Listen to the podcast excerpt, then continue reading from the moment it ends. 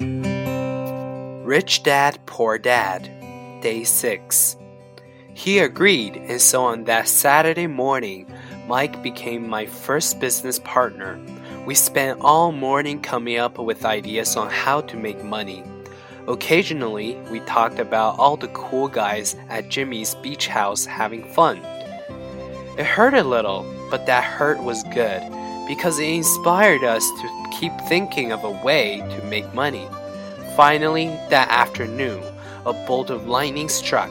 It was an idea Mike got from a science book he had read. Excitedly, we shook hands, and the partnership now had a business.